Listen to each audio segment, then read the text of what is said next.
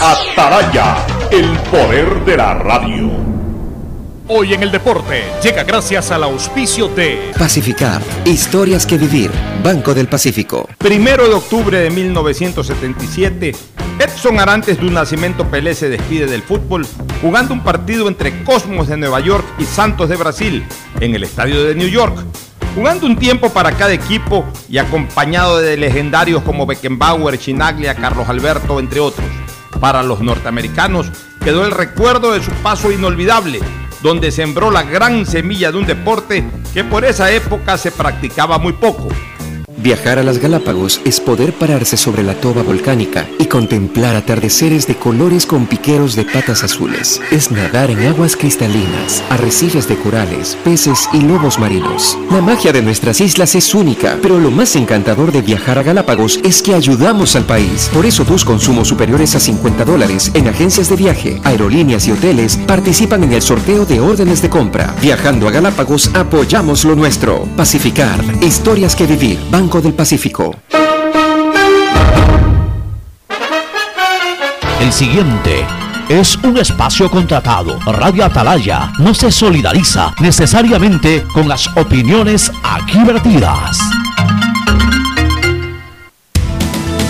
El siguiente en Radio Atalaya es un programa de opinión, categoría O, apto para todo público. La hora del pocho, la hora del pocho se viene con todo en Radio Atalaya. La hora del pocho, la hora del pocho. Alfonso el Pocho Car y su equipo traen para ustedes la opinión política, la opinión deportiva, más premios, sorpresas, regalos para sus oyentes. La hora del pocho, aquí en Radio Atalaya, cada día más líderes. Buenos días, este programa es auspiciado por Aceites y Lubricantes Gulf, el aceite de mayor tecnología en el mercado. Claro, con una promoción especial para este mes de septiembre, si estás al día en tus pagos, te damos el doble de gigas en tu plan móvil para que disfrutes mucho más. Promoción válida hasta fin de septiembre. Universidad Católica Santiago de Guayaquil y su plan de educación a distancia, formando siempre líderes.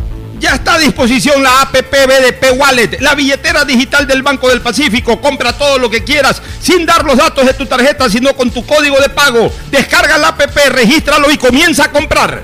Me cuido, yo me cuido para poder abrazarnos nuevamente y volver a compartir. Yo me cuido. Un aporte a la ciudadanía de Seguro Sucre, tu lugar seguro. 680 Sistema de emisoras Atalaya. En su año 76 Atalaya nunca falla y marca la raya del bienestar, del progreso y la libertad de Guayaquil y de Ecuador y del mundo. Por eso es una potencia en radio, cada día más líder y un hombre que ha hecho historia, pero que todos los días hace presente y proyecta futuro en el dial de los ecuatorianos. Este es su programa matinal. La hora del pocho del décimo mes del año. Arrancamos el último trimestre del 2020, año inexistente. Ya estamos en el último trimestre como que si no hubiese existido este 2020. Pero también es un mes histórico porque arranca la cuenta regresiva ya los nueve días últimos para llegar a esa fecha del bicentenario que con tanta ilusión la esperábamos y la seguimos esperando más allá de que no vamos a poder disfrutar de los festejos que seguramente se planificaron pero eso no nos quita ese sentimiento de guayaquileñismo, de sentirnos orgullosos, de disfrutar de 200 años de independencia. El saludo de nuestro contertulio, Fernando Edmundo Flores Marín Ferfloma, que saluda al país. Fernando, buenos días. Eh, buenos días con todos, buenos días, Ocho, ¿cómo vas? Efectivamente comienza el mes del bicentenario.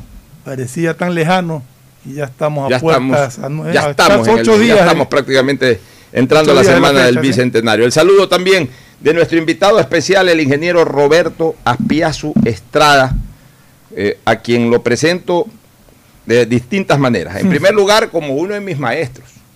Yo quiero públicamente y siempre lo digo, uno de mis maestros que eh, ayudó mucho a mi formación periodística a finales de los años 80 y por supuesto inicio de los años 90. Y el que te hizo periodista desde el punto de vista que estudiabas medicina y te recomendé que te dediques nomás Así es. a ser comunicador. Exactamente. Roberto es el Él fue responsable. el responsable de que yo un día me dijo, bueno, tienes que tomar la decisión.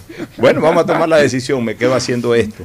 Pero sobre todo, tantos consejos y tantos mensajes positivos que me ayudaron a formar y a adquirir una madurez importante dentro del peri- periodismo en general. Este, pero además también a Roberto, hoy lo vamos a aprovechar con su visita, porque nos va a hablar de su libro Memorias del Ayer, es un historiador, un hombre muy culto, que ha leído muchísimos libros de historia nacional y también de la historia universal, pero que ahora los está transcribiendo todos sus conocimientos en, en libros. Esta es su tercera edición, ya vamos a hablar de ello.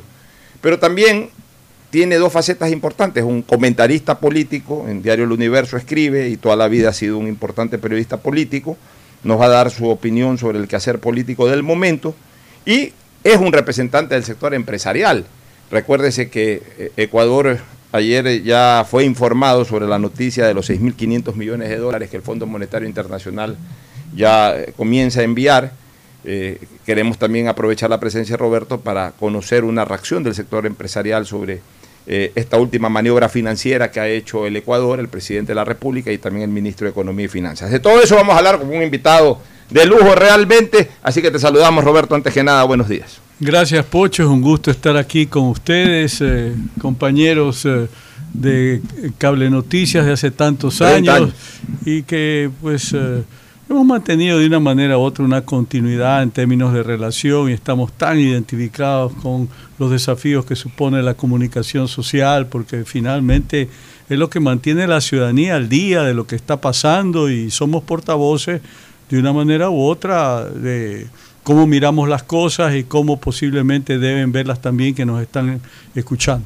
Bueno, en la parte política, cuando entremos al análisis político, por supuesto trataremos la decisión en la madrugada del Consejo Nacional Electoral. Yo no sé por qué tanto drama, noche y madrugada, cuando eso se puede resolver en la tarde, en la mañana cualquiera, este, sobre la, eh, las calificaciones o aún no calificaciones de candidaturas. La de Guillermo Lazo y Alfredo Borrero ya fue calificada como tenía que ser, porque en ningún momento, una cosa es la impugnación y otra cosa es el soporte de la impugnación. Impugnar puede cualquiera, pero la carga de la prueba la tiene que llevar el impugnante. O sea, no es cuestión de decir fulano tiene tal cosa o tiene tal otra cosa. Ok, si estás impugnando, demuestra que lo que impugnas está no suficiente. Lo No lo puede- demostrar con, con un documento periodístico de un periódico que sabemos. Ya, a la larga termina siendo un mero origen. chisme y hizo bien el Consejo Nacional Electoral en, en descartar esa impugnación y por tanto ya está calificada la, ya desde, desde la madrugada de ayer Guillermo Lazo y Alfredo Borrero se convierten en el tercer binomio oficial calificado después del, del señor Larrea, Gustavo Larrea que fue el primero y del, y del señor Herbas de la izquierda democrática que fue el segundo binomio calificado. Asimismo tomó una decisión de no calificar al expresidente Correa como candidato a vicepresidente de la República por motivos, eso sí, no comprobables, no necesariamente, mejor dicho, no imperiosamente comprobables porque eh, hay para ello un certificado de la Corte Nacional de Justicia de que tiene una sentencia ejecutoriada, más allá del dominio periodístico y, público de que así ha ocurrido, tiene pues ya la certificación, el CNE del, de la Corte Nacional de Justicia, y por tanto, solo eso y nada más que eso ya inhabilita su candidatura, más allá del registro interno que también tiene el Consejo Nacional Electoral de que el señor no firmó de manera presencial y por tanto no completó su nominación como candidato a la vicepresidencia de la República. Pero asimismo se dio lo que en derecho correspondía y que nosotros aquí lo anticipamos, lo señalamos, que no podía aquello eh, obviar tampoco la calificación de la candidatura del señor Arauz, sino simplemente dejarla en suspenso hasta que la organización política subsane esa situación de reemplazar al candidato no calificado, que fue el señor Correa. Entendemos que el señor Rabascal será eh, presentada su inscripción en términos de pocas horas más. Y ahí seguramente, si Rabascal no tiene ningún acto o ninguna situación que lo inhabilite, en primer lugar, y en segundo lugar, si el señor Arauz presenta algo tan simple como su cédula de identidad, que no entiendo cuál es o cuál fue el inconveniente por el cual eh, le dijeron que subsane ese tema. O sea, ya un candidato a la presidencia de la República que no puede llevar una simple cédula de identidad para presentarle y que le observen su cédula de identidad, ¿qué tipo de candidato es, por Dios? O sea, qué falta de seriedad que hay en nuestro país. O sea, eh, eh, lamentablemente hay que decirlo así. Esta gente se hace problemas hasta para presentar una cédula, que es lo más básico que puede existir. O lo hacen adrede para crear problemas, para crear eh, algún tipo de, de incertidumbre o desconcertación. O sea, cualquier ciudadano que aspire a ser candidato, lo mínimo que tiene que presentar es una cédula de identidad, ahí de base, pues este soy yo. El señor Arauz no ha llevado la cédula de manera correcta, no se ha explicado cuál ha sido la incorrección, pero en todo caso no le califican por dos razones. Porque tienen que subsanar un tema de fondo, que es la presentación de un nuevo candidato a la vicepresidencia, y porque también tiene que subsanar ese problema que es de absoluta forma y que además es totalmente subsanable, que es que lleve eh, de manera correcta la cédula. Ahora, si el señor Arauz no resuelve el problema de su cédula, no sé cuál sea, pero no resuelve el problema de su cédula en 48 horas, no se podrá inscribir. O si el señor Rabascal cae en una inhabilidad, descalifica el binomio, porque eso también lo dice claramente el reglamento. ¿Algún comentario breve sobre el tema para entrar a lo tuyo y después volver al tema político? Yo creo que esta es una decisión más política que jurídica, porque la propia constitución y la ley prescriben de que necesariamente un candidato a la vicepresidencia, en este caso el, amigo Rabascal que está reemplazando a Correa, tiene que ser objeto de una elección en base a un proceso interno de la agrupación política que lo promueve, lo cual no ha sucedido, pero como suele suceder en estos casos, siempre prevalece el, factor político antes que el jurídico y creo que en términos de la democracia ecuatoriana es mejor que esto se haya dado en los términos que estamos comentando, porque tampoco hubiera sido dable esto de que si se lo marginaba iban a estar los correístas con el discurso de que es una persecución política, de que esto es una traba injustificada y cosas por el estilo, más allá que desde el punto de vista práctico iba a eh, favorecer al otro candidato de izquierda, Yacu Pérez, permitiéndole concentrar una votación que de otra manera va a estar repartida. Así es, e-, era, era una ventaja para esa tendencia izquierda. Aquí quiero decir algo, Roberto, que en lo que yo discrepo y sí quiero aclararlo, porque el, reglamento sí establece que en caso de que uno de los candidatos esté inhabilitado, en este caso el caso del expresidente Correa, esté inhabilitado, la organización tiene 48 horas para reemplazarlo sin necesidad de, que haya como es este, primarias, ni mucho menos.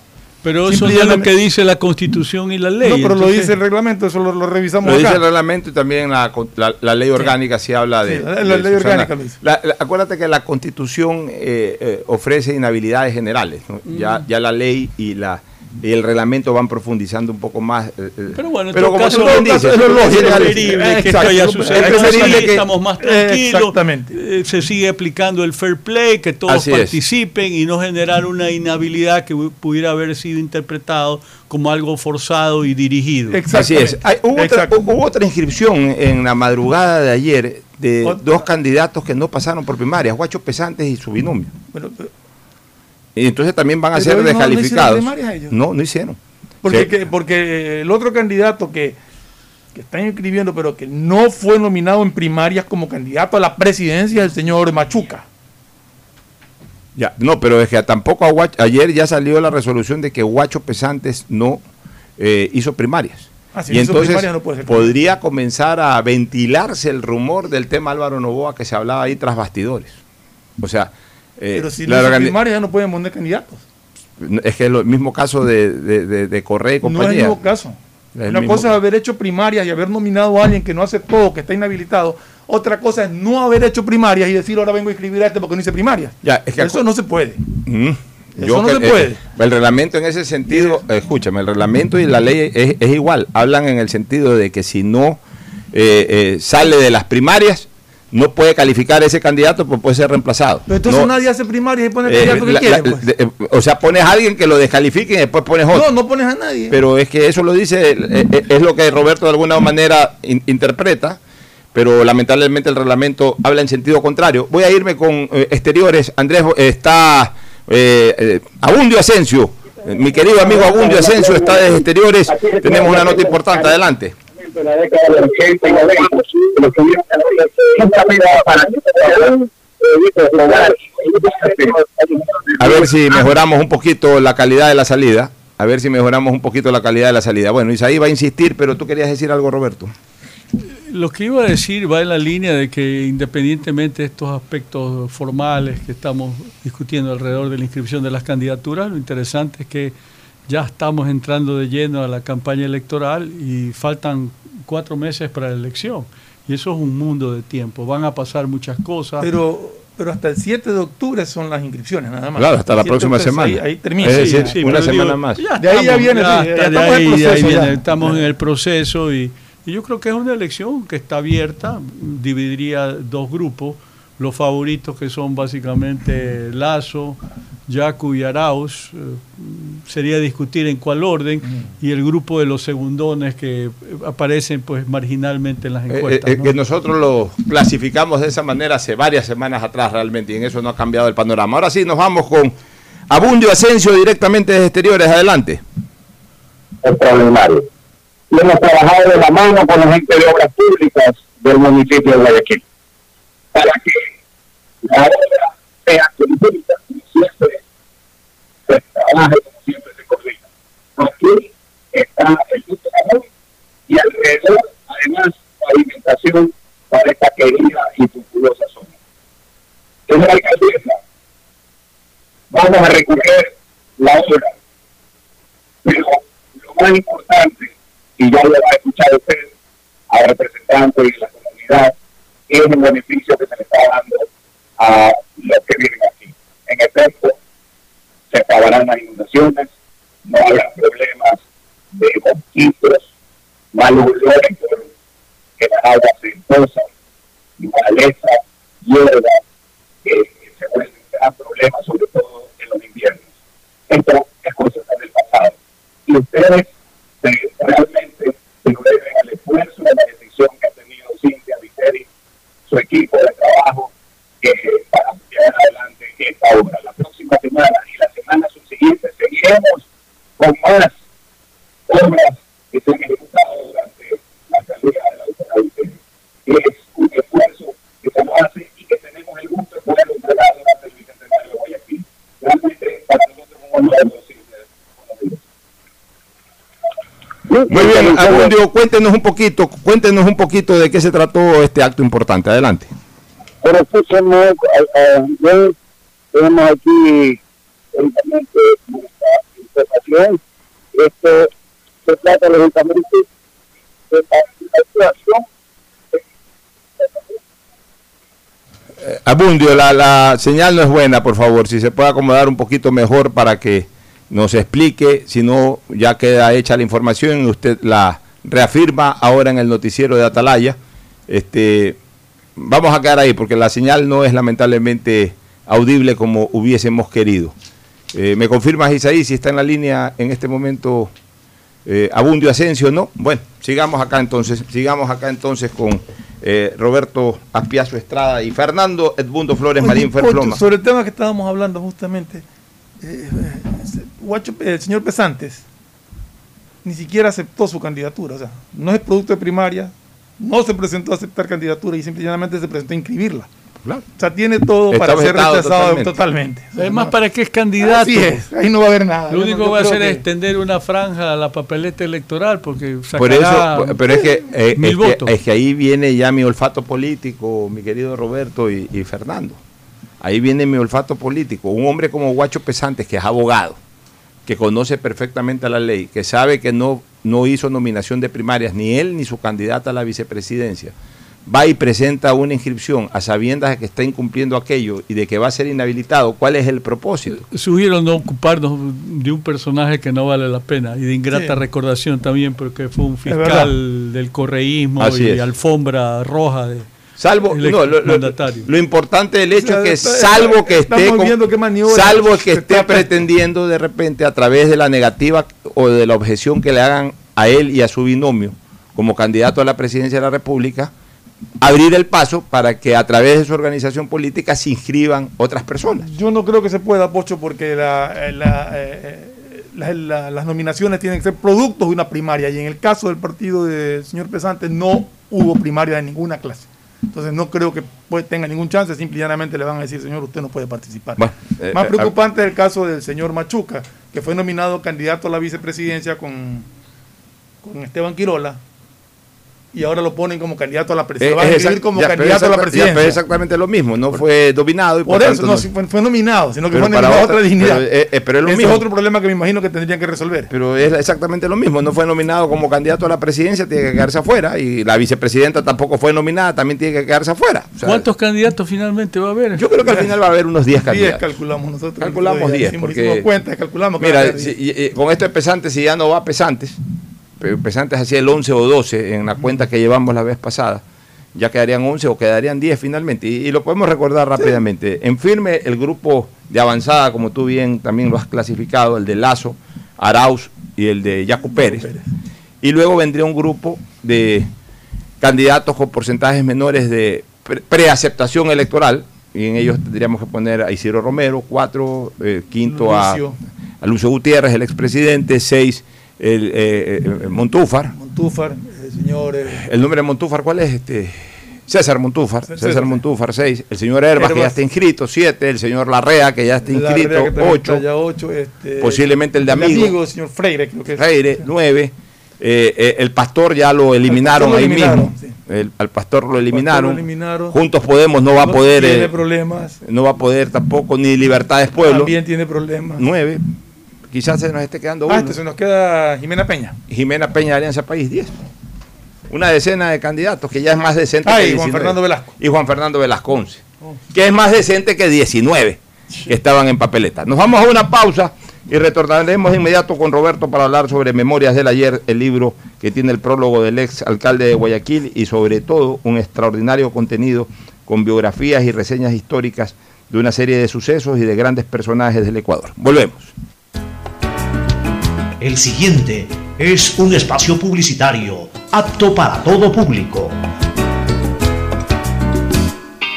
¿Qué más, mis brosters? Somos Giga y Minuto. Habla bien, esos manes de CNT saben. Pero de ley. Y con sus paquetes prepago de 1 a 6 dólares, recibes 2 gigas en redes sociales. Y muchos megas adicionales para navegar. Sí cachaste, ¿no? Pero more than you. CNT, conectémonos más. Más información en www.cnt.com.es. Seamos responsables con los héroes de nuestras calles. En esta emergencia sanitaria, recuerda desechar las mascarillas y guantes en una funda separada de la basura común. Protégela con otra funda y cuando la saques, rocía cloro sobre ellas. Tampoco deseches objetos contaminados en las calles y si son de gran volumen, llévalos a los centros de acopio autorizados. Encuentra las direcciones en www.puertolimpio.com. Puerto Limpio, juntos por Guayaquil. El BIES presenta una nueva manera de buscar tu casa o departamento propio cómodamente donde estés. Proyectate TV, un espacio donde se conocerán los mejores proyectos inmobiliarios del país, con información detallada para tomar la decisión de tener tu casa propia. Precalifica para el préstamo hipotecario a través de la web de Proyectate y otras facilidades que tienes como afiliado en el BIES. Proyectate a cumplir tu sueño de tener casa propia con el BIES. Proyectate TV, sábados y domingos a las 8 y 30 de la mañana por TC Mi Canal. Esto aún no termina. Por eso siempre uso mascarilla en mi negocio. Hago que todos la usen y que respeten el distanciamiento. No te confíes. El estado de excepción terminó, pero la pandemia sigue. Manos, mascarilla, distanciamiento y preocuparse de que todos cumplan las medidas de seguridad. Alcaldía de Guayaquil. Detrás de cada profesional hay una gran historia. Aprende, experimenta y crea la tuya. Estudia a distancia en la Universidad Católica Santiago de Guayaquil. Contamos con las carreras de marketing, administración de empresa, emprendimiento e innovación social, turismo, contabilidad y auditoría, trabajo social y derecho.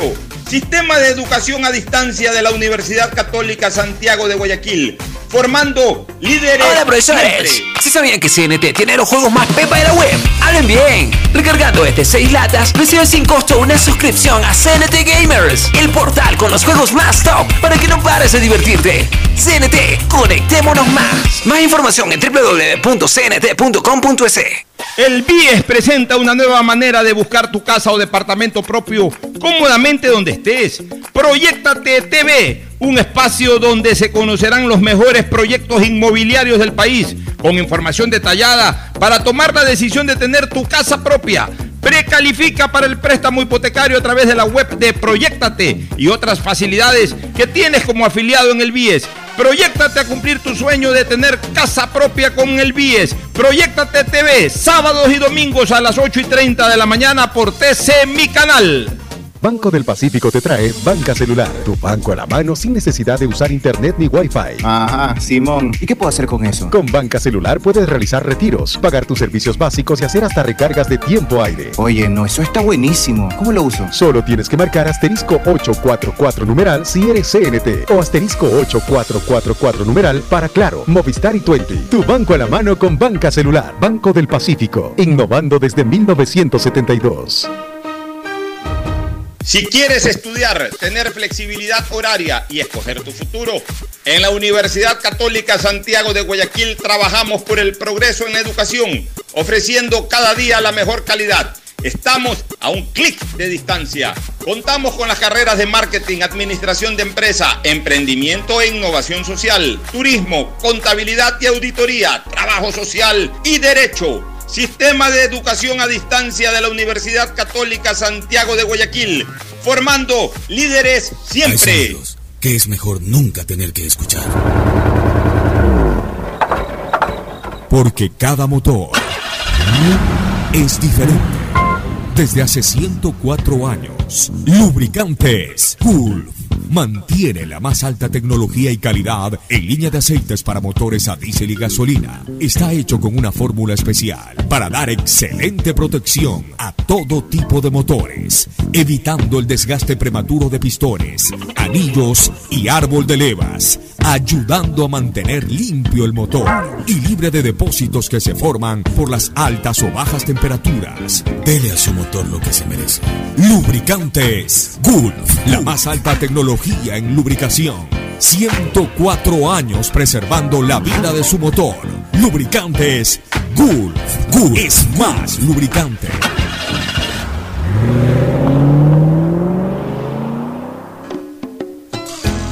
Fin del espacio publicitario. Usted está escuchando un programa de opinión, categoría O, apto para todo público. Bueno, retornamos. Roberto, entremos un poquito a, el motivo principal de la invitación a este programa. Estás editando tu tercer libro, que entiendo que todavía no sale a circulación, que se llama Memorias del Ayer, cuyo prólogo lo hace el ex alcalde de Guayaquil. Bueno, le dedicas a, a, las mujeres de tu vida, que son tu señora Rocío y tu hija María Emilia. Este, y el prólogo lo hace ni más ni menos que el ex alcalde de Guayaquil, Jaime Nebot, quien eh, realmente tiene palabras muy elogiosas, como no puede ser de otra manera, para tu persona. Dice, soy, eh, dice Nebot en su prólogo, soy un apasionado del conocimiento histórico, inclusive del análisis profundo y complicado que incluye el juzgamiento de personalidades y hechos relevantes del pasado, pero sin duda disfruto también, como estoy seguro lo harán ustedes, de la modalidad de la crónica histórica que narra los hechos de manera corta pero detallada y sin emitir juicios de valor, dejando esa tarea a los lectores. Esa es la modalidad que ha escogido Roberto Aspiazo y puedo dar fe al menos desde el advenimiento del cuarto velasquismo en 1960, de que he constatado la verdad de los hechos descritos. Con esta entrega completa su trilogía histórica, a cuyas partes Melvin Hoyos ha denominado con ingenio máquinas del tiempo. Qué bonita sí. presentación que te hace el exalcalde de Guayaquil, pero que de alguna u otra manera en un párrafo recoge lo que es este libro. Eh, yo, yo, te conozco a ti como un hombre eh, muy afecto a la historia universal y a la historia en general, pero ¿qué te llevó a, a, a escribir eh, todos estos ensayos de carácter histórico que ya van por el tercero? Básicamente comencé a escribir artículos de historia para revistas y cuando promediaba el tercer o cuarto artículo dije, ¿por qué no pensar en eh, sumar estos artículos para componer eh, primero un libro y después, ya cuando terminé el primer libro, dije, no, pues por aquí se me queda incompleta la historia nacional en términos de recomponerla de forma episódica, de forma tal de que así fueron surgiendo estos tres libros. El primero, Crónicas de la Historia, que eh, se publicó en 2017, que inclusive tuvo una reedición, está ya en segunda edición, en 2018. En 2019 eh, saqué Hechos y Personajes y, ahora este último, Memorias del Ayer. Pero comienza así y la verdad sea dicha de que es una vieja tradición literaria de publicar eh, eh, eh, capítulos por revistas, clásicos de todos los tiempos como eh, La Guerra y la Paz de Tolstoy o, o Madame Bovary de, de Flaubert se editaron en revistas de época por capítulos, por partes, por, por entregas. ¿no? Y, y, naturalmente fueron componiendo finalmente el libro. Oye, pero estos libros tuyos, que son tres, eh, son independientes entre sí, o sea, no, no, o sea, no son tan independientes porque no, la historia pero, es interdependiente. No, pero me refiero a que no es obligatorio leer el uno para entender el no, otro. No, no, no, tú puedes leerlo de manera asaltada, claro, el libro. Eso me refería, sí. Los episodios son independientes, son independientes entre sí, pero como digo en la introducción del libro, que le escribo yo, un poco para orientar al lector, la entrega de la trilogía no, no es sino un, un tapiz, que es la historia general del Ecuador, en donde hay una suma de retazos. Y esos retazos en los rebordes se interponen, se traslapan entre sí inevitablemente, ¿no? Es decir, de repente hay dos historias que tienen un poderoso relacionamiento. Dito, en Memorias del Ayer tengo la campaña de Quito, que va desde el 9 de octubre de 1820 al 24 de mayo de 1822, porque realmente ese es un mismo ciclo eh, político-militar que finalmente determina la independencia del Departamento Sur de Colombia, posteriormente el Ecuador a partir de 1830, pero a la vez, por ejemplo, está íntimamente relacionado con la entrevista que mantuvieron Bolívar y San Martín semanas después del triunfo de Pichincha, pues Pichincha, sabemos bien, es del 24 de mayo de 1822 y la entrevista de Guayaquil se da entre el 26 y el 27 de julio del mismo año. Que dicho sea de paso, Bolívar estaba en Pasto. Bolívar venía a la batalla del Pichincha, porque mucha gente se pregunta eso. ¿Por qué Bolívar no estuvo en la batalla del Pichincha? Él venía, pues se encuentra con un amotinamiento en Pasto. No, pues no amotinamiento, porque los realistas colombianos se habían concentrado en el sur en y habían armado un bastón en Pasto, Popayán, en Cali. En, o sea, en ahí había un bastión realista poderoso que Bolívar intenta vencerlos definitivamente en la batalla de, Bo, Bomboná, que, es, es, pocas semanas antes de, de, Pichincha, pero no es una batalla definitiva. Él logra ocupar Pasto, pero la situación todavía sigue siendo incierta, lo que determina de que las fuerzas realistas del sur de Colombia se entreguen es cuando conocen justamente de que Bolívar había triunfado con Sucre en la ya, batalla del Pero Pichincha. también ese enfrentamiento de Bolívar en Bomboná impide de que de alguna u otra manera queden listos para el refuerzo en la batalla del ah, Pichincha por luego, parte de los realistas. O sea correcto. que jugó su partido es. Bolívar allá. Claro, Aymerich, que era el jefe español eh, que eh, presidía la Real Audiencia de Quito, él apostaba a recibir refuerzos de, de lo más Pasto. cercano que era Pasto. Así es. Y es curioso, pero por ejemplo, lo que hizo Sucre en uh, la madrugada del 24 del, eh, madrugada de, no, noche del 22 madrugada del 24 es faldear el Pichincha con la idea de librar una batalla a toda regla en el norte de Quito, en la planicie de Iñaquito, uh -huh. donde podía ser un despliegue de, de, fuerzas, porque acuérdate que en esa época tenías infantería, artillería y caballería, claro. no lo que se estilaba.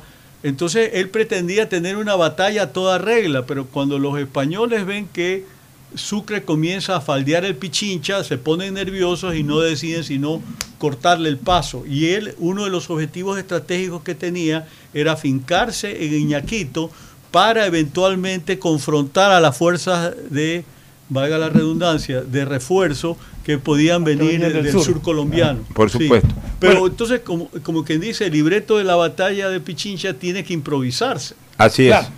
Claro, una batalla claro. improvisada en donde finalmente... El ingenio del momento. Sí, para- hubo algo de caballería, pero básicamente infantería, artillería no, no hubo prácticamente Pero, cómo pero, es, activarla pero es y importante. Por lo menos uh, con, yo, yo- yo sí quiero, yo sí quiero mencionar eh, el, pro, el, digamos, el índice de este libro para que solamente la gente pueda conocer los capítulos que son interesantes. Por ejemplo, Benalcázar, el conquistador de Quito, conocer algo sobre eh, Sebastián de Benalcázar, eh, que fue el conquistador de la capital de la República, el virrey de Perú decapitado en Quito, la historia eclesiástica del Ecuador es importante, aquí entra a jugar un papel preponderante el, el padre Federico González Suárez Sin duda. eh, eh, que es parte de esa historia eclesiástica, con su famosa frase, se ha llegado a la, la hora de que el Ecuador desaparezca, que desaparezca, pero no enredados en los hilos diplomáticos, sino con el arma bajo el brazo y en el campo del honor. Así es. Increíble, que un sacerdote. eh, Eso es en 1910, si la memoria no Así me es. falla, durante la segunda administración del general Roy Alfaro. Así es. La, eh, por supuesto, pues Federico González Suárez este, no era muy afecto al, al Faro, no, no era... No, pero tuvieron una, una convivencia más o menos aceptable al punto tal que los radicales conservadores de la época lo acusaban a González Suárez de ser proliberal. De ahí tenemos la campaña de Quito, que fue la campaña de independencia que surge desde Guayaquil. El, el 10 de octubre ya se comenzó a trabajar en la campaña de independencia del Distrito Sur de Colombia, que era en esa época Ecuador, y que culmina con la victoria del Pichincha en 1822. Tenemos Memorias del Ayer, Guayaquil en 1820, la entrevista de Guayaquil de Bolívar y San Martín, eso es un detalle interesantísimo, porque esa entrevista también de alguna u otra manera marca la despedida de San Martín del, Es escenario así es, así libertario. o sea, así es. ya con eso como que le entregó la posta. Así ya, es, ya venía un San Martín escena. cansado, un San Martín que, Claro. que prácticamente vino a entregarle la posta a Bolívar, que se adueña del resto del continente, ¿no? Este, el Guayaquil colombiano, Rocafuerte, un verdadero americano, vamos a conocer en este libro sobre Vicente Rocafuerte y Bejarano, eh, el primer presidente ecuatoriano que tuvo el Ecuador, no el primer presidente es. del Ecuador, sino el Así primer es. presidente ecuatoriano. El primero fue Juan José Flores, de, de nacionalidad venezolana. La epidemia de la fiebre amarilla en 1842, aquí juega un papel importante Noguchi. No, Noguchi es posterior. Noguchi viene con la misión Rockefeller en 1918.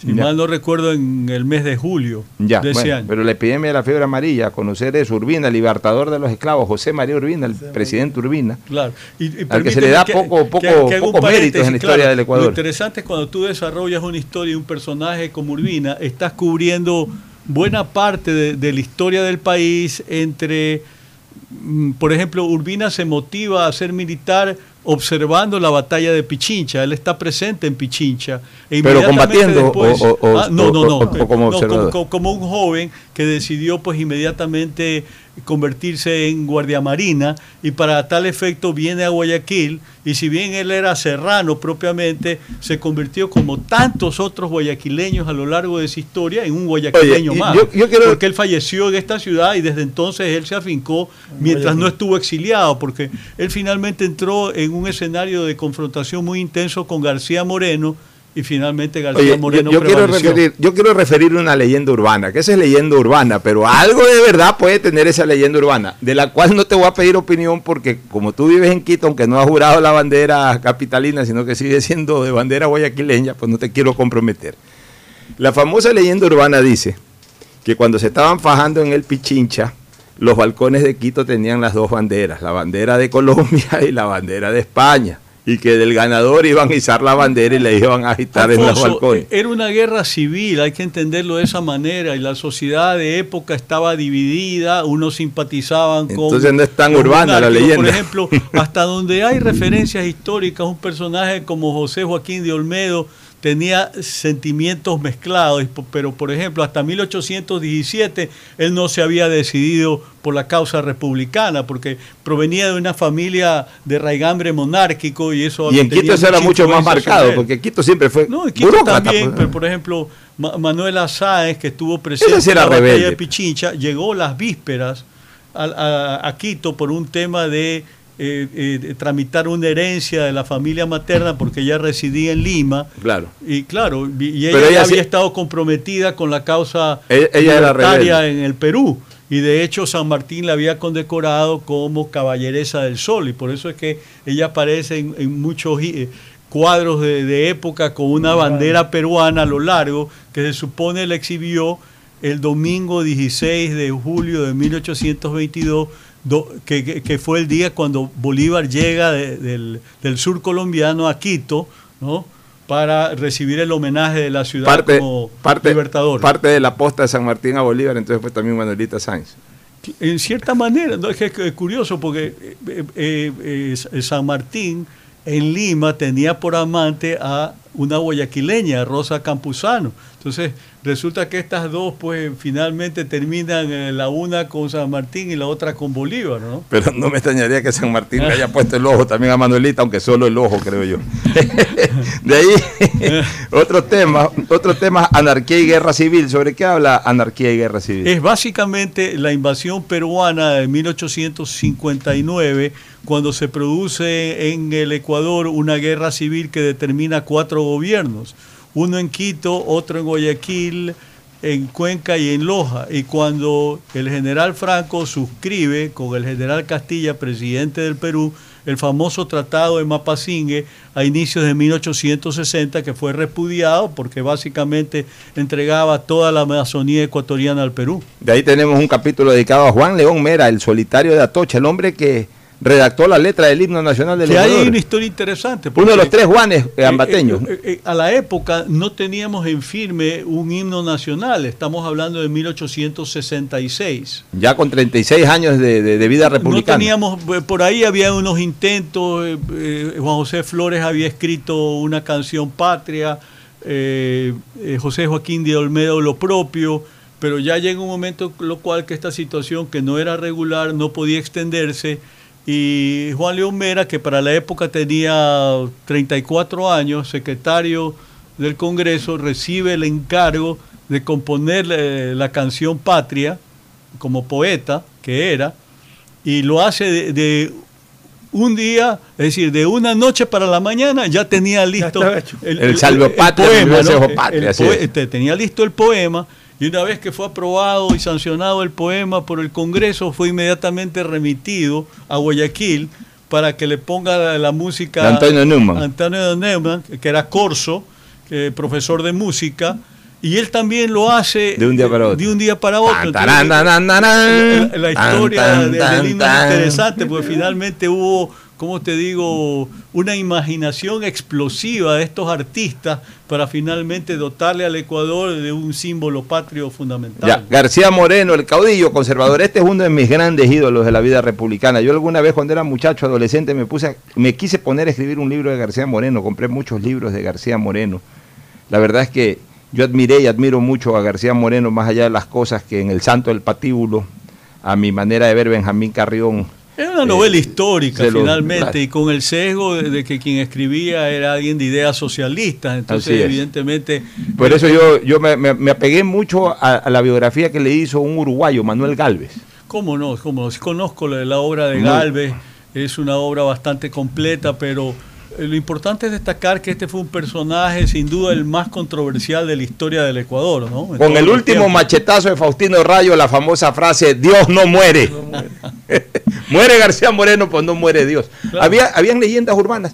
Y Rayo muere antes que García Moreno. Porque lo mata la guardia pre- eh, lo- presidencial. Lo, lo mata la guardia que estaba en el cuartel, que después fue la, la Universidad Central, que está frente a Carondelet. Y a Rayo lo, lo matan porque él, él queda muy turbado después de asesinar a García Moreno, así como un zombie. Y ahí te- lo terminan eh, Con bayoneta. con bayoneta, así es, lo, lo- lo Pero- matan en la Plaza Grande, pero García Moreno no había muerto, estaba agonizante, y lo llevan ahí al atrio de la Catedral eh, Metropolitana, donde finalmente expira. Y ahí es que- ahí es Cuando que- ya había muerto Rayo, es un Ya, detalle y- de la historia. y- y claro, y ahí es que exclama Dios no muere. Eh, Aparentemente, pues eso lo había dicho cuando estaba siendo macheteado a Oye, ahí hay otra leyenda urbana, que la leí en tu primer libro, me parece. Tú algo refieres en tu primer libro de García Moreno. Pero también es, es- es un tema de leyenda urbana. Sí. de que García Moreno solía disfrazarse en ciertas noches para visitar a sacerdotes, a los cuales les daba todo el apoyo gubernamental. Todos sabemos que el gobierno de García Moreno fue un gobierno muy apegado a la Iglesia Católica, pero se disfrazaba a veces de pordiosero, de, de persona con eh, carencias eh, elementales, para conocer la reacción de los sacerdotes y cuando veía que los sacerdotes actuaban de manera prepotente y todo, luego se... se- No, se- el- pero el problema sobre todo era que había que depurar al clero por la conducta mundana que tenían los sacerdotes y que venía de larga data. Y él los observaba Porque disfrazados. eh, tomaban eh, eh, el oficio del culto básicamente por razones económicas, porque les garantizaba un modo de vida sin tener una auténtica vocación. Entonces eso determinaba pues la paradoja, por lo menos de esto sí hay relación en la época que la colonia, que había sacerdotes que oficiaban misa teniendo de monaguillo a un hijo ilegítimo. Ya, pero ahí, ahí hay un mensaje político importante que no debe perder vigencia. Claro, ahora no vamos a esperar que nuestros presidentes se disfracen ni nada para ir a identificar la realidad de la calle. Pero lo bueno es no desconectarse de la calle. Pero el García Moreno no se desconectó, murió en la calle. Tanto es que no se desconectaba de la calle, que murió en la calle. Pero el tema es que él actuaba Asesinado en por un callejero. sacerdotes sinvergüenzas que, que no honraban. Pero porque los observaba, los descubría. Desde luego que sí. Claro. Y, y conseguía de Y, y eso es lo que deben, los y eso, eso es lo que deben de hacer eh, los actuales presidentes, no, no, no marearse con el poder y, eh, abstraerse totalmente de la práctica del ejercicio ejecutivo a nivel de mandos medios o mandos bajos, Y sino con estar reputación de ser un observando. buen administrador y muy honesto. Así es. De ahí tenemos el, el terremoto de, de Ibarra, en donde el reconstructor de, de esa ciudad fue precisamente García Moreno Así como es, presidente de la correcto, República. El progresismo neoconservador posgarciano, todo lo que vino posteriormente a la En época de García Moreno. 1883, entre la caída de El hijo de, Juan Ignacio de José, Veintemilla, el, el hijo de Juan José Flores estuvo eh, fue Antonio Flores presidente en ese periodo. El primero fue José María Plácido Camaño, Camaño. también eh, guayaquileño, habría que anotar.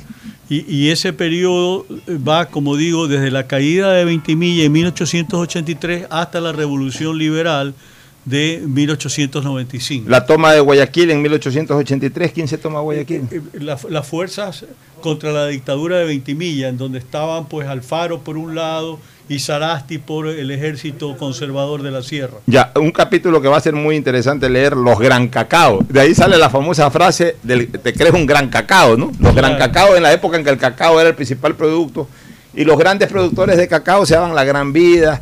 De ahí viene lo de París chiquito en Vinces y todo este tipo de Claro, cosas. pero, pero eso también es un simplismo, porque finalmente lo que hicieron la- las familias Gran Cacao, Entre ellos la de familia Piazzu entre en- ellas la familia. Piazzu es inter- internacionalizar su negocio, porque tenían relaciones comerciales con banca extranjera, igualmente con distribuidores en Europa.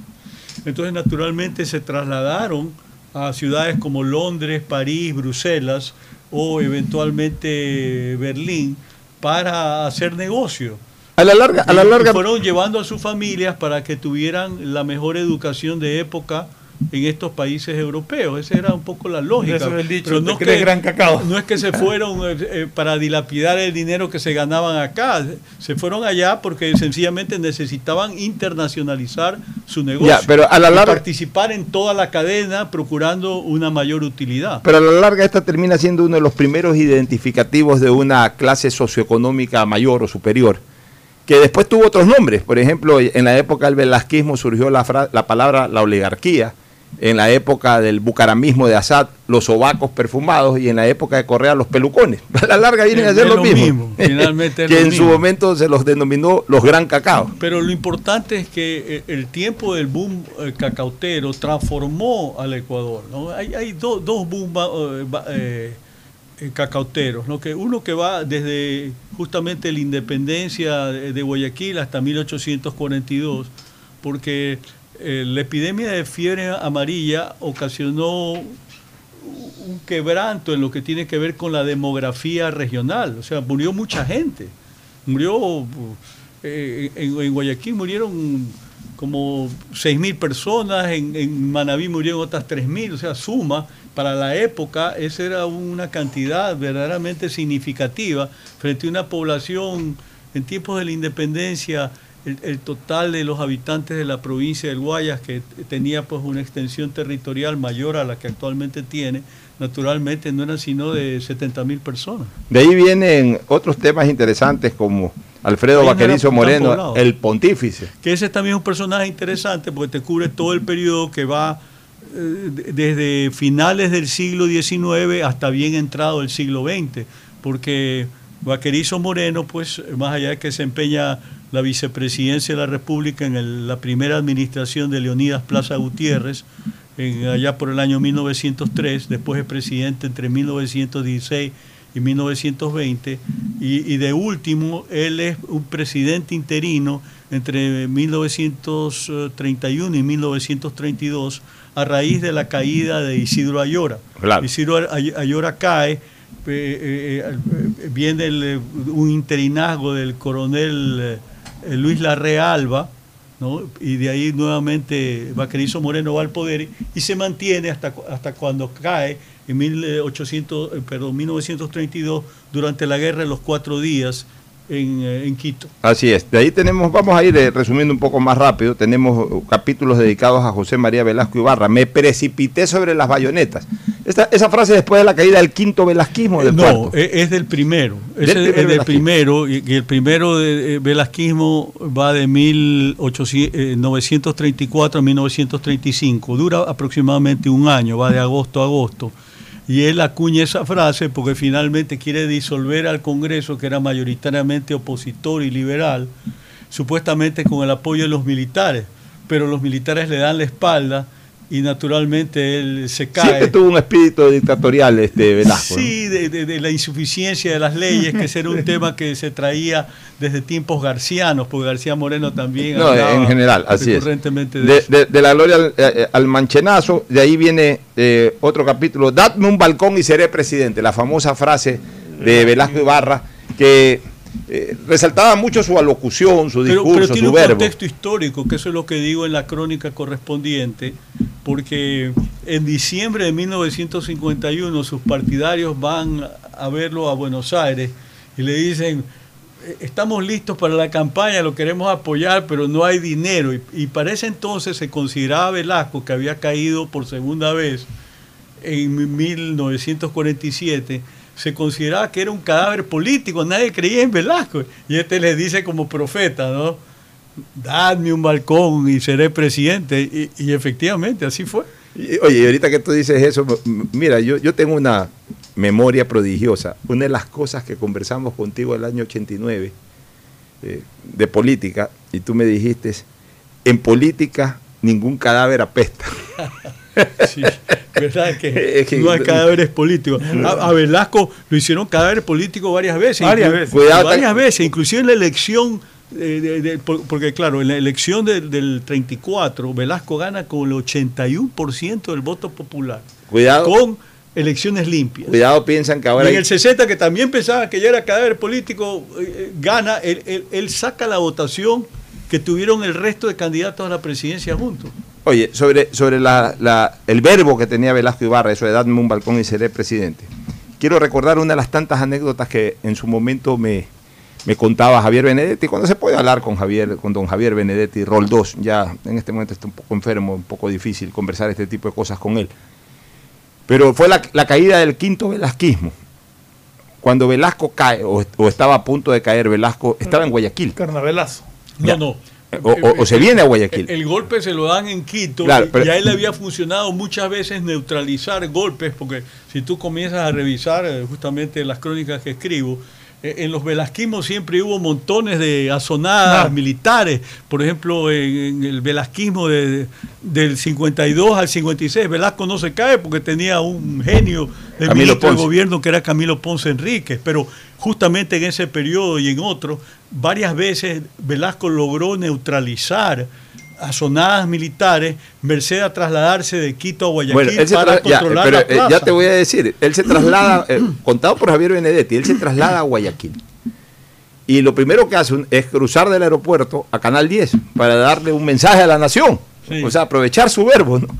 Los militares, Bombita y compañía, que ya sabían de la situación, llaman en ese momento a Canal 10, lo ubican a Javier Benedetti y le dicen, no puede salir al aire el expresidente Velasco Ibarra. Pero lo interesante, Pocho, te hago una interrupción, es que Velasco, si bien se proclamó dictador en un par de ocasiones, nunca pretendía quedarse en el poder más del tiempo que le correspondía. Él quería gobernar su periodo, pero- con sus leyes. Con sus leyes y con, su- Entonces, y con ¿qué- sus decisiones. ¿Qué pasa en febrero del 72? Velasco ya había anunciado elecciones y los Claro. militares sabían que quien iba a ganar Asad Bucarán. era Asad Bucarán, pues. Y no querían darle el poder no a Asad querían Bucarán. darle el poder a Bucarán, querían ellos manejar la riqueza petrolera también, porque el- el- las explotaciones petroleras comienzan en agosto del 72. Claro, con bombita Y, ya. y a, y a Velasco lo derrocan en febrero del 72. Ya, Para entonces. un referente. Correcto. Entonces, eh, Velasco Ibarra entra a Canal 10, saluda con Benedetti. Benedetti le dice, doctor, ¿cómo está? Soy el presidente. Señor presidente, ¿cómo está? Pase, pase al estudio. Sí, vengo a hablarle a la nación, como hablaba Velasco Ibarra. Y entonces Benedetti, que ya había recibido la orden de los militares de que no se le podía dar espacio al doctor Velasco Ibarra, so pena pues meterse en un problema ya en un ejercicio dictatorial como eran la de los militares. Eh, le, dice al jefe de, de estudios que dilate el tema, que dilate, que, que lo tontee. Y entonces comienzan a tontearlo a Velasco. Velasco se sienta, se arregla la corbata, todo quiere, pero no sale al aire. Y entonces comienzan a arreglar un faro, se apaga otro faro, la cámara, hay que buscar el camarógrafo. O sea, dilataron, le aplicaron el pendejómetro, como se dice popularmente. Y ahí estuvo Velasco como media hora y no salía. No salía al aire y comenzó a desesperarse, a decir, quiero hablar al país, por favor, quiero hablar al país. En eso entra a Canal 10 un- una brigada militar que lo va a recoger al señor doctor Velasco Ibarra para notificarle que ya estaba fuera del poder y para trasladarlo al aeropuerto para eh, en un avión militar y llevarse al otro lado. Creo que se lo llevaron a Panamá o a Buenos Aires, no recuerdo.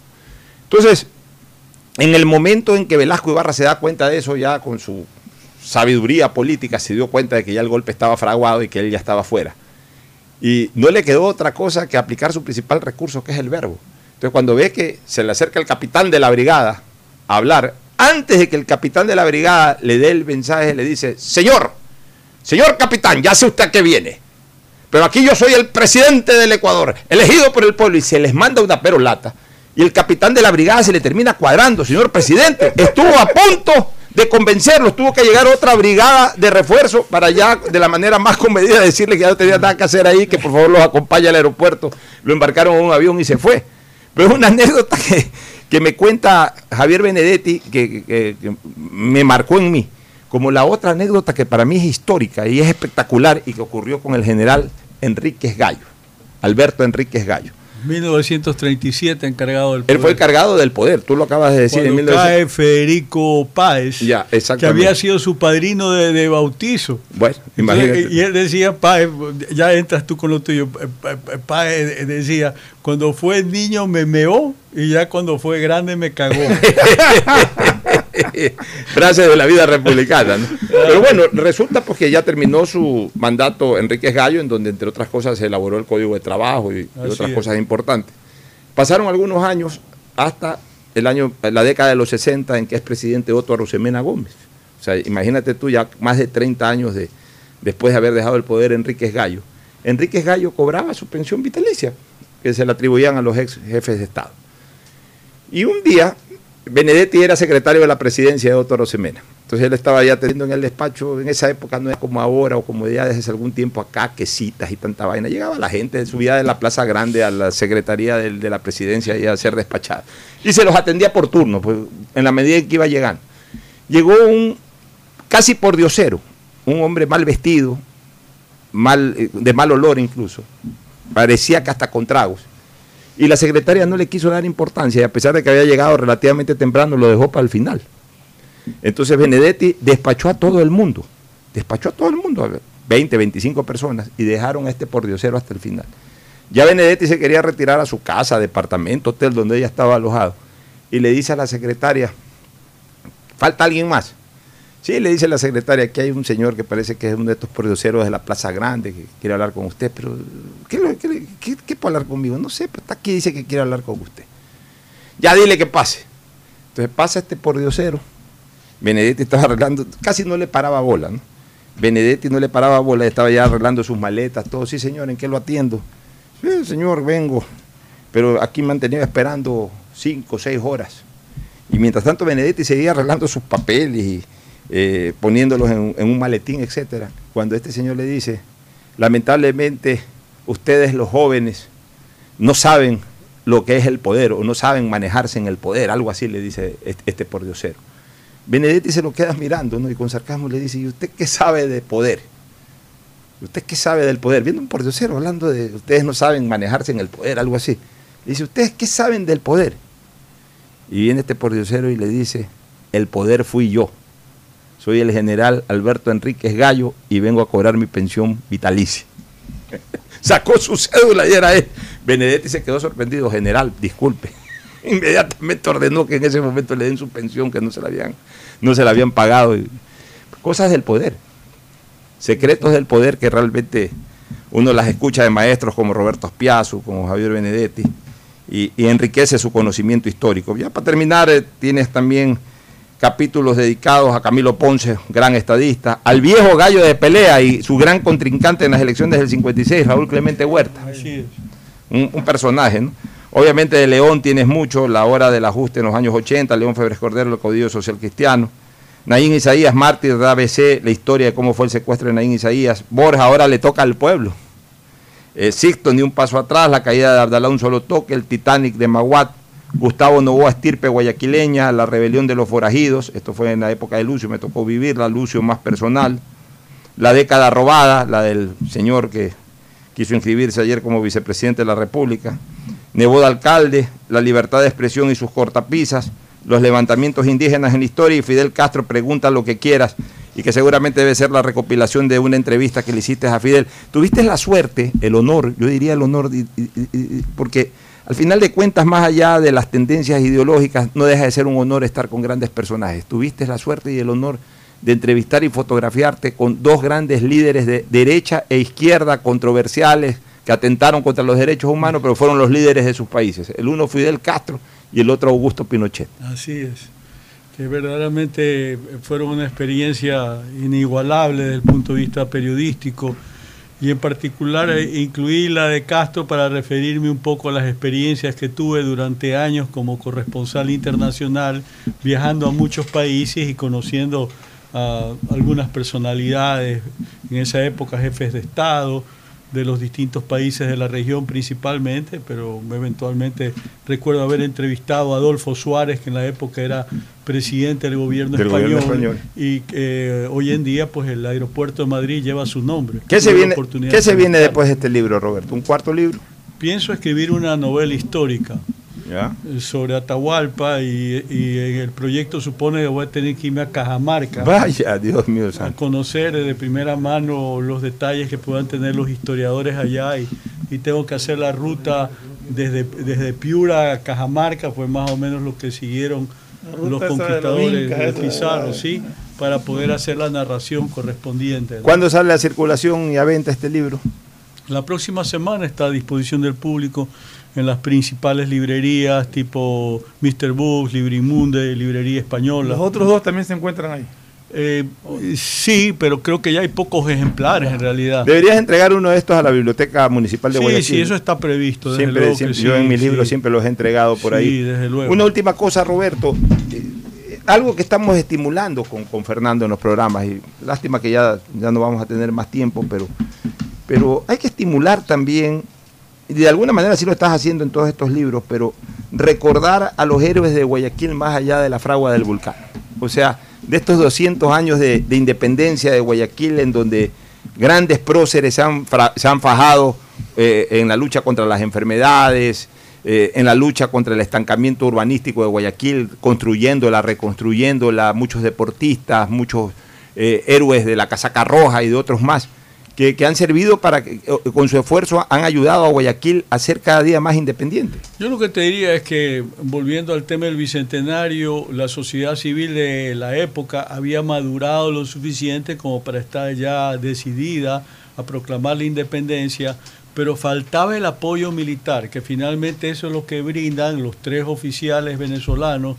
Urdaneta, Letamendi, Antepara. así es, que vienen de, de Lima, que habían sido separados del mando porque se desconfiaba de ellos, estaban en el, bata- el batallón Numancia, que así, había sido enviado a la capital virreinal en 1818, perdón, 1818, con la particularidad de que en el tránsito a, a Lima, en- en la ida, estos oficiales venezolanos habían estado en Guayaquil esperando pasaje para ir al RIMAC y resultó que trabaron relación con uh, la gente en Guayaquil que justamente estaba con estas ideas, de forma tal que cuando ellos vuelven en 1820, en febrero de ese año, pues obviamente ya tenían las conexiones, ellos ya eran conocidos aquí. Y eso facilitó con mucho el complot para eh, comprometer los distintos cuarteles eh, militares que había para la época y que sumaban unos 1.500 efectivos, que cuando se produce la independencia del 9 de octubre de 1820 cambian de bando y es el, el ejército original con el cual el- la Junta Provisional de Guayaquil intenta llevar a cabo la campaña de Quito porque el primer combate que se da con miras a lo que sería la culminación en la batalla del Pichincha en 1822 se da en, en noviembre de ese mismo año, que, que en cuestión de semanas ya estábamos combatiendo con los españoles para tratar de Claro, es que- liberar a los departamentos andinos, eh, eh, Quito y Cuenca, que se mantenían fieles. No, a la no fue solamente una batalla, sino fueron varias. Son, son varias. Hubo cuatro intentos al menos, eh, originalmente, hasta que la última intentona, que deciden hacerla por Loja, que recibe un refuerzo de un eh, ejército peruano, argentino, chileno enviado por San Martín bajo el mando del coronel Andrés de Santa Cruz, que se suma a la hueste de Sucre en Loja y desde Loja van subiendo por el callejón interandino hasta culminar eh, esa campaña eh, en las laderas del Pichincha. Así es, un mensaje final de Nelson Guin dice, comparto con la audiencia que la Cámara de Comercio de Guayaquil fue la primera entidad gremial empresarial que hizo a Roberto su representante ante los organismos públicos en Quito y luego de su gran labor otras instituciones le fueron también encargando su representación hasta convertirse en un serio y respetado vocero empresarial nacional, resultado de su fructífera trayectoria, es lo que escribe Nelson Guin. Muchos saludos a. Nelson y gracias por ese comentario Te- te- tan te- conceptuoso. Te envía también un saludo Mario Canesa. Ah, vaya. Dice, saluda a Roberto, arquero del equipo que quedamos campeones en el Country Club hace años, eso sí. Es verdad, gran jugador Mario, de paso se ha dicho, buen delantero, medio come bola, pero bueno. Así es, bueno. Este, un- nos vamos a una pausa y retornamos con el segmento deportivo. Auspician este programa. Aceites y lubricantes Gulf, el aceite de mayor tecnología en el mercado. Acaricia el motor de tu vehículo para que funcione como un verdadero Fórmula 1 con aceites y lubricantes Gulf. ¿Quieres estudiar, tener flexibilidad horaria y escoger tu futuro? En la Universidad Católica Santiago de Guayaquil trabajamos para el progreso en educación, ofreciendo cada día la mejor calidad y para ello estamos a un clic de distancia. Escoge la carrera de tu vocación. Puede ser marketing, administración de empresas, emprendimiento e innovación social, turismo, contabilidad y auditoría, trabajo social y también derecho. Consulta en nuestra página web mayor información y esquemas de admisión. Universidad Católica Santiago de Guayaquil, formando siempre líderes. Ahora podrás realizar tus compras sin preocuparte por revelar los datos de tu tarjeta Pacificar, porque con la APP BDP Wallet puedes comprar en establecimientos o por redes sociales con solo darle al vendedor el código de compra que se genera. Descárgala, registra tus tarjetas y prepárate para comprar lo que necesites. Con BDP Wallet, la billetera digital del Banco del Pacífico, estás a un código de tu compra. Queremos agradecerte por no tener valores pendientes, por eso solo en Claro te damos el doble de gigas en tu plan móvil para que disfrutes mucho más. Promoción válida hasta el 30 de septiembre. Por ti, más conectados. Me cuido, yo me cuido para poder abrazarnos nuevamente y volver a compartir. Yo me cuido. Un aporte a la ciudadanía de Seguro Sucre, tu lugar seguro. Estamos en la hora del pocho. Hoy en el deporte llega gracias al auspicio de Pacificar. Historias que vivir. Banco del Pacífico. Primero de octubre de 1977, Edson Arantes de un Nacimiento Pelé se despide del fútbol jugando un partido entre Cosmos de Nueva York y Santos de Brasil en el estadio de New York. Jugando un tiempo para cada equipo y acompañado de legendarios como Beckenbauer, Chinaglia, Carlos Alberto, entre otros. Para los norteamericanos quedó el recuerdo de su paso inolvidable, donde sembró la gran semilla de un deporte que por esa época se practicaba muy poco. Viajar a las Galápagos es poder pararse sobre la toba volcánica y contemplar atardeceres de colores con piqueros de patas azules. Es nadar en aguas cristalinas, arrecifes de corales, peces y lobos marinos. La magia de nuestras islas es única, pero lo más encantador de viajar a Galápagos es que ayudamos al país. Por eso tus consumos superiores a 50 dólares en agencias de viaje, aerolíneas y hoteles participan en el sorteo de órdenes de compra. Viajando a Galápagos apoyamos lo nuestro. Pacificar, historias que vivir. Banco del Pacífico.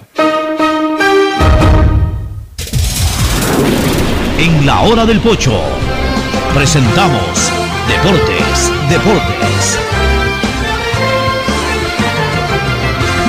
Muy bien, ya estamos en el segmento deportivo, ya estamos aquí en el segmento deportivo con Fernando Edmundo Flores, Marín Ferfloma y por supuesto con Agustín Filomentor, Guevara Morillo y Mauricio Zambrano Izquierdo. Agustín Filomentor, Guevara Morillo. Gracias, Pochito. Aquí estamos directamente en la gran tarea y en lo deportivo ahí tiene, ¿no? Independiente, que nos daba tanta ilusión, marchó. Y Barcelona, como dice, nos queda Barcelona. La gente vio ahora que podía ganar en Barranquilla y tiene, ¿por qué no? Y con otra alineación, porque es cuestión de la gente Ya vamos al- importante, la gente emprendedora, ya hablaremos sobre eso. Así es, Mauricio Zambrano Izquierdo, ayer se cerró la fecha, fecha. tras anterior Sí, quedó del campeonato Fernando primer lugar con Siete sobre siete ocho. ¿Cómo- aciertos cómo quedó sobre Guayaquil. City? Ganó 2 a 1 el Guayaquil City. Eh. Un gol de penal convirtió Mastriani y el, y el otro de jugada. Y el Nacional. ¿Quién eh, hizo el otro gol? Eh, Eh, Mardon de Jesús le contó para Nacional. Sí, de penal también. El otro gol no me recuerdo quién lo hizo, ya lo voy a buscar. Pero en ¿Que tal no vio el caso, partido? ¿No vio el partido? no vi el partido, fue a las cinco y media y ahí ya llegué a casi el segundo tiempo, no, no vi todo el partido. Bueno, pero ganó Guayaquil City. Tú hiciste siete puntos entonces en esa sobre jornada. ocho. Siete sobre Siete, ocho. Te falló. Emelec. Una vez En más. esa jornada, ¿quién fue el que me falló? Sí, Emelec. Fue Emelec el fallo de esa Claro. jornada, claro. Emelec de Sí. Yo hice Bueno, entonces, yo Vamos, va- vamos con el partido de Copa Libertadores. Buen triunfo de Barcelona, salvo el honor. Yo no puedo tampoco eh, ponerme extremadamente alegre por la victoria, más allá de que me que- lo que satisface, pero por sobre es todas una- las cosas salvó el honor. Le queda una leve esperanza de clasificar a Sudamericana. Bueno, queda alguna esperanza en ese sentido, pero lo más importante... lo Alan que- Aguirre fue Alan Aguirre fue, ya. Lo más importante era que Barcelona salve su honor, ¿no? Sería, hubiese sido muy, muy feo para el club Sin ganar ningún partido. quedar con cero puntos o por ahí ya eh, un empate, un punto, eh, sería, hubiese sido feo.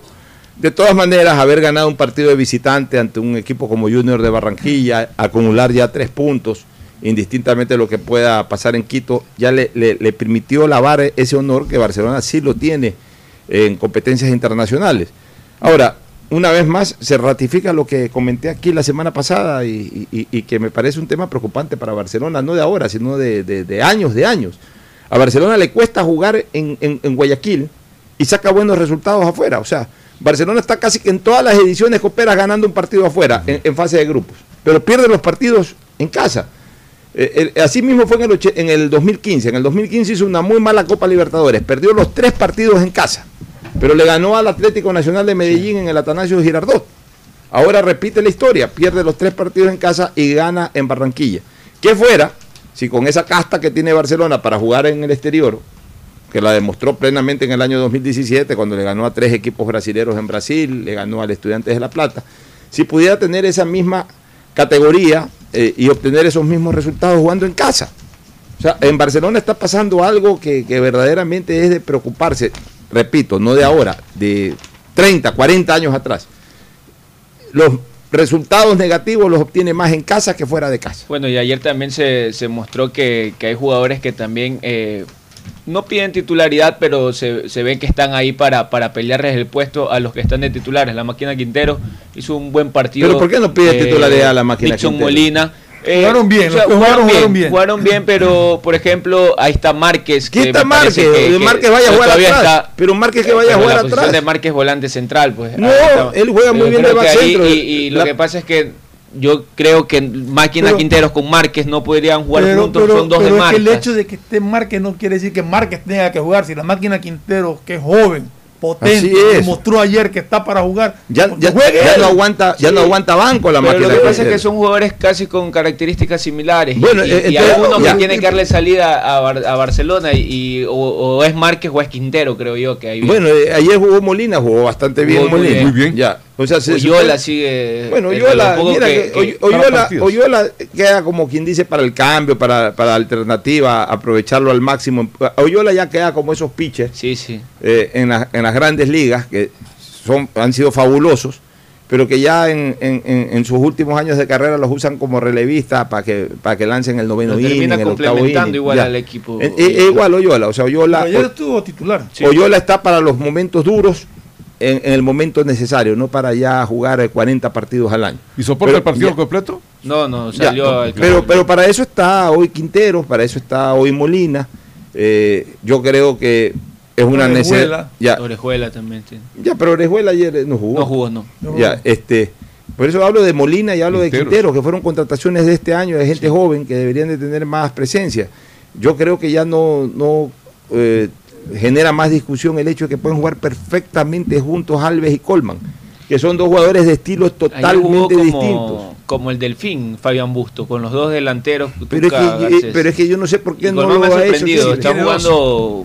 Colman es un delantero incisivo. jugando bien. Colman es un delantero incisivo. Con mucha actitud. Eh, es un delantero incisivo. Y, y- y Alves, ni que hablar. Alves es un, es un infierno para cualquier, para cualquier defensa del continente, es un infierno, porque ese tipo Le se mueve, ex equipo. se mete, tiene, es, es Ay, aguerrido, claro, es picado. valiente. O sea, pueden armar una buena dupla. Díaz armando juego atrás, Manuel Martínez. Y este par de muchachos, o, o podrían jugar en un momento determinado Márquez y Quinteros. O sea, a Quinteros ya tienen que darle partidos. No puede ser de que Quinteros sea suplente de Orejuela. Orejuela, Orejuela no tiene nada que hacer en Barcelona. Y- y- y- y atrás, en este momento está pasando por un gran momento Castillo. Castillo se mandó. un- Quiste- Castillo y Riveros también. ya, Castillo, Rivero, pero lo de Castillo, y también el arquero. Burray, Este, sí, Burray, un muy buen arquero. Que, que pero- lo pero- criticaban el otra vez, le decía a Fernando no que lo habían critican criticado a Critican, Burray. critican a Burray, critican a Ortiz. Los hinchas tienen. Sí, Claro. no, Pero lo de no Castillo, veo- mira tú, que lo de Castillo ayer ya me, me convenció porque partido internacional, arrojado. Tremendo ritmo. no, o sea, un, un- un marcador de punta, ya, ya ese marcador de punta no Corre los aguanta. 90 minutos. Ya ese marcador, ya ese marcador de punta ritmo. no aguanta, no aguanta banco. Ese marcador de- es más, cuando arrancó así hace dos temporadas, el año pasado se mareó un poco y también retomó Velasco su nivel y lo mandaron a la banca. Es que él tenía un error, él fallaba mucho en, mar- en marcar. Ahora Ya y no, siempre ya. atacaba bien, exactamente. Ahora marca bien y ataca constantemente. Yo creo que yo creo que ese jugador ya se ganó el puesto y Barcelona sí tiene buenos marcadores de punta, o sea, tiene tres buenos marcadores de punta. Pineda que puede jugar por los dos lados y los dos derechos que son Velasco y, y Castillo. O sea, por ese lado Barcelona sí no tiene ningún problema. triunfo de, de Barcelona ayer. Lo salva Lo- el Independiente. Lo, sí, lo complica el Independiente porque depende de la última fecha. Y Barcelona todavía, puede o sea, Independiente Ahí solamente partido. Flamengo aseguró su clasificación y el otro Ya, pero- grupo pero todavía. Y a la vez lo salva también, Ya, porque pero- donde perdía eh, el Junior lo igualaba a Independiente con nueve puntos. Lo salva Barcelona Pero, de Independiente. pero fíjense de Independiente, ¿no? O sea, Maravilla por eso yo digo que hay que tomar con pinzas el tema de los seleccionables. O sea, Independiente es un equipo que juega muy bien en Quito, se conocen muy bien la cancha tanto de la Atahualpa como de Sangolquí, a cualquier rival de, de- que viene de afuera por el tema altura y por la velocidad y nivel de juego colectivo que tienen jugando en casa, Independiente se convierte en un equipo peligroso. Pero miren ustedes, dos salidas, Dos ocho salidas, dos goles. goleadas. Dos goleadas. Dos goleadas. O sea, las dos salidas, los dos partidos fuera del Ecuador en esta, copa- en esta serie de grupos fue goleado Independiente. Y hasta el arquero que de mal predicamento, que no puede estar en Entonces, selección tal entonces vez. ya hay gente que dice, no, que medio independiente que vaya a la selección. Cuidado, espérense un ratito. Ayer hubo los jugadores que no estuvieron en Independiente, pues justamente lo que decía Fernando, para que, que él el otro día sacaba más o menos quién pudo haber sido el contagiado. No estuvo Efraín Mera, Beder Caicedo, Moisés Ramírez, Darlin Leighton, Brian Rivero y William Pacho. Son los que no estuvieron. Bueno, pero de toditos esos, de toditos Dos esos, titulares. em- Pero a ver, pero Beder- lo escuché, Beder y Moisés lo Ramírez. escuché al señor Perdón, y- Ramírez y- decir no, Beder que jugó con, con seis titulares menos. dice. No, no, solo Beder es el titular. ahí. Pero Moisés a- Ramírez es el algo así le escuché, El no, al técnico. Ramírez. Sí, sí, sí. Que decía que le faltaban no sé cuántos jugadores. Flamengo jugó con en la, en la saga central eran dos sub-20. Jugó con un, Un equipo arquero suplente, suplente, el prácticamente el arquero era suplente. O sea, de- realmente Flamengo no tenía, creo que un solo titular, creo que tenía. No sé si se daba cuenta que Flamengo cada vez que le hacía el gol se los cantaba al Independiente. Incluso el cuarto gol les hizo como una seña de liquidado. Sí, estaban con la sangre en el la sangre en el ojo. Flamengo. Claro, Y- que pero en 5 a todo 0. caso un grupo que quedó ahí todavía sin definirse ni solamente la clasificación de Flamengo no está definido el segundo puesto todavía y tampoco está definido cuál ocupará el tercer lugar como para Eh, aspirar a a, mí ir me a la sorprendió que eh, un día antes del partido Felipe Luis fue eh, salió con positivo del COVID y estuvo en la banca de suplentes del Flamengo. ¿Y qué será? Estuvo como en la banca de suplentes. Él estuvo oficialmente en la banca de suplentes. No jugó, pero estuvo en la banca de suplentes. Vamos, vamos a la pausa, retornamos. El siguiente es un espacio publicitario apto para todo público.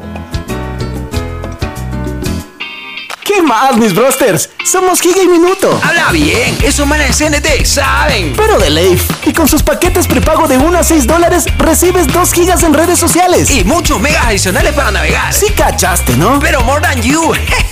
CNT, conectémonos más. Más información en www.cnt.com.es. Seamos responsables con los héroes de nuestras calles.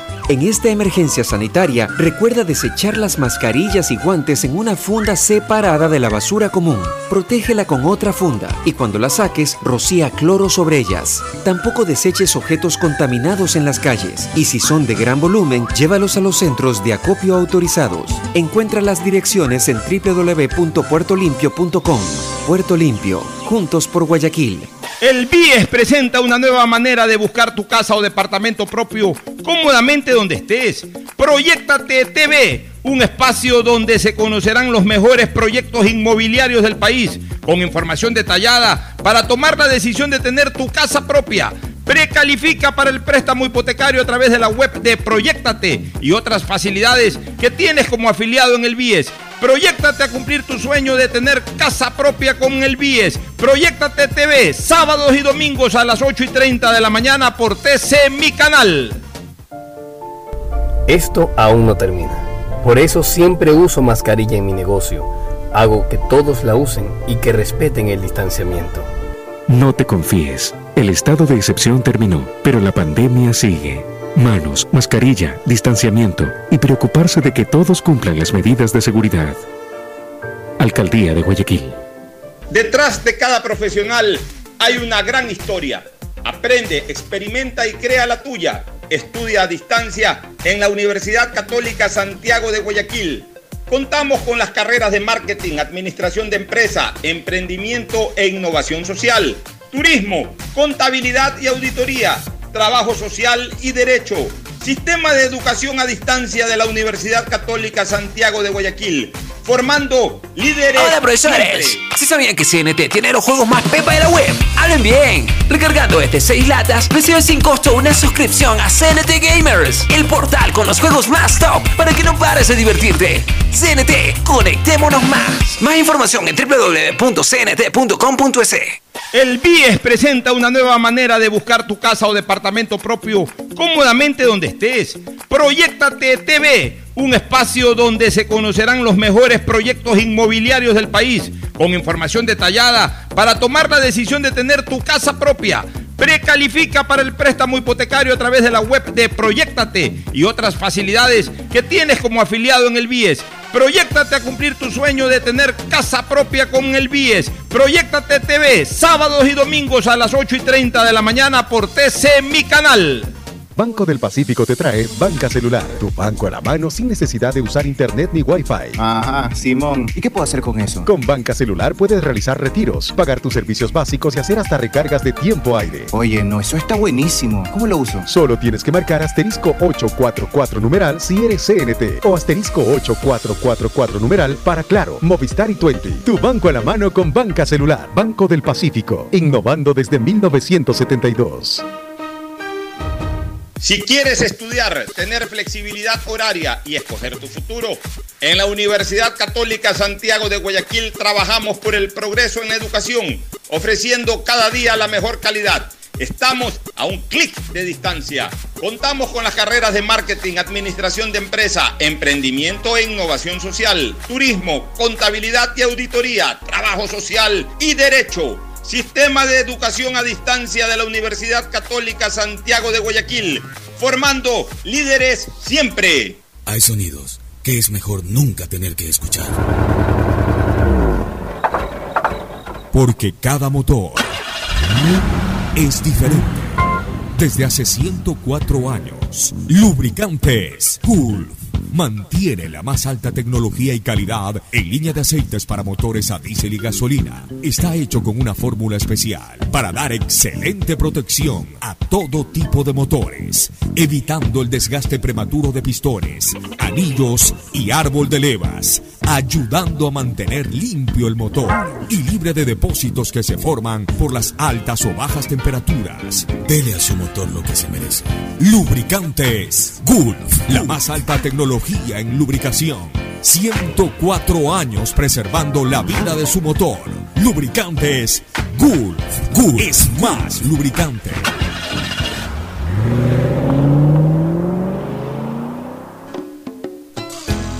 Fin del espacio publicitario. Usted está escuchando un programa de opinión, categoría O, apto para todo público. Bueno, volvemos ahora sí. Este, Fecha 15. No, no, le, ¿sabe? le quería contar algo de, de la UEFA Champions League que se dio ya los, los sorteos de los grupos hace pocos minutos en donde nos regala un lindo grupo y un lindo enfrentamiento Cristiano versus Messi. Coincidieron ¿Cuándo? en los grupos. Aún no están confirmadas las fechas, pero Juventus, grupo- Barcelona, Juventus. Barca. El grupo A, que es el, el del campeón, el del Bayern, eh, estará con el Atlético, el Salzburgo y el Lokomotiv. El grupo B, donde se encuentra el Real Madrid, estará el Shakhtar Donetsk, el Inter de Milán y el Mönchengladbach. El grupo C está el Porto, el Manchester City, el Olympiacos y el Olympique de Marsella. En el grupo D está el Liverpool, el Ajax, el Atalanta y el Midtjylland. En el grupo E está el Sevilla, el Chelsea, el Krasnodar y el Rennes. En el grupo F está el Zenit, el Borussia Dortmund, la Lazio de Felipe Caicedo y el Club Brugge. Y en el G es donde se encuentra la Juventus, el Barça de España, el Dynamo de Kiev y el Fere- Ferencváros. Ferencváros. Este, y el grupo H, Paris Saint Germain, Manchester United, el Lexi y el Estambul de Basaskir. Ahí hay favoritos, más o menos estaba escuchando que casi todos los grupos ya tengo yo mis, mis Bueno, favoritos a pero lo, pasar, lo- ¿no? pero lo bonito de ese grupo no los, los vuelve a enfrentar. Posiblemente, y no es hasta de Y son extrañarse, partidos ida y vuelta. podría ser la última Champions que se enfrenten. Y quizás hasta podría ser la última vez que se enfrenten. No digo que va a ser, pero ¿Cuándo podría ser la última, la última vez. No, no, hay, no, hay, no vi fecha oficial. Eh, hay que disfrutar. Eso, eso que el Pero fútbol es es que, como. es que se puede dar el caso de que, de que Messi en enero fiche para... No, no, no, no es en enero. Ya termina el año Messi. Termina la temporada, termina. No, no, no. Y ahí en puede irse. enero puede negociar ya para salir libre en junio. Ya, pero por eso. Eso es a lo que me refiero. Hay que ver a dónde va Messi. ah, en junio sí, sí. Pero hay que aprovechar estos enfrentamientos entre Messi y Cristiano Sí. Ronaldo son como los Sí, de sí, Nadal sí. con Federer. Hay que aprovecharlos hasta el final. Ya estamos en los últimos sorbitos. Hay que Se aprovechar hasta el último sorbito de esos enfrentamientos de Cristiano Messi. Así, de esos duelos. Y, y también una de las cosas que a mí me hace mucha ilusión es que la Juve vaya a jugar eh, Champions en el Bernabéu. Yo quiero ver Ese a, a Ronaldo en el Bernabéu. Ese Lo también sería ver. un lindo Que encuentro. mira, Claro. en su momento yo quería ver que el Chalque 04 vaya a jugar al Bernabéu Champions cuando Raúl se fue al, al- Chalque Raúl se fue allá. 04. Yo quería verlo a Raúl jugar Champions y después lo quise ver a Casillas jugar Champions Con el Porto. en el con el Porto en, en- en el Bernabéu, pues nunca se dio eso y hasta el momento caprichosamente no se da lo del enfrentamiento Juventus Real Madrid. Qué bonito sería una final para- Juventus Real Madrid. verlo en- ah, bueno, no sería en el Bernabéu. porque- no, yo quiero verlos en el Bernabéu, en fase de grupos o que se enfrenten en, en cualquier lado. Eh, el enfrentamiento también Cristiano Sergio Ramos, bravísimo allá. Eso hay que ver. Se- se- Son íntimos amigos, Sí. pues han de dar, igual, ¿no? se han de dar eh, que da miedo. Bueno, pero Eh, ahora, no olvidemos que ya hay que hacer la convocatoria de la selección. Sí, Ciudad Alfaro ya tiene la lista, ¿no? Ayer en el partido del Villarreal eh, salió con un Se complicó ya eh, Pervis, ¿eh? Pero sí va a estar. Sí, parece que sí, porque se lo espera incluso para el fin de semana que juega eh, frente al Atlético de Madrid en el Wanda Metropolitano. Hay una noticia que circuló hoy en la mañana eh, de una radio Play FM, en donde entrevistaron a Cristian Ramírez y él, eh, su deseo es que de momento no espera regresar a la selección, ni ahora ni después. Es algo que lo manifestaré en un futuro.